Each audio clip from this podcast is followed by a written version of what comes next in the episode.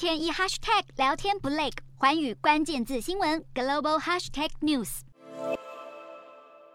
芬兰中偏右在野党国家联合党总部播放起动感电子舞曲，党员们在台上相互拥抱，欢庆在当地时间二日国会大选中取得有史以来最丰硕的选举成果。竞争激烈的芬兰国会大选，截至目前为止，已经完成了九十六趴选票计票。国家联合党渴望以二十点五趴得票率拿下国会两百席中的四十八席，成为国会最大党。而位居第二和第三的，分别是极右党芬兰人党以及现任总理马林所引领的社会民主党，两党分别拿下四十六席和四十三席。根据往年惯例，芬兰国会最大党拥有组建政府的优先权。自一九九零年代以来，每一任芬兰总理都是出身于国会最大党，因此国家联合党接下来推派出来的人选，预计会取代立场偏左的马林接任芬兰总理。现年三十七岁的马林，在二零一九年十二月被推选为总理，成为芬兰有史以来最年轻的国家领导人。这名新世代女性领袖受到当时年轻选民的大力支持。不过，她主政期间，政府大笔退休金和教育财政支出引发保守派不满。马林还曾被爆出在官邸开趴热舞，导致民调急剧下滑，更让国会中的右翼政党趁势崛起。接下来，芬兰执政者挑战重重，不仅要应对欧洲能源危机、猛烈通膨，还必须让芬兰在七月正式成为北约第三十一会员国后，倾注更多精力对抗俄罗斯。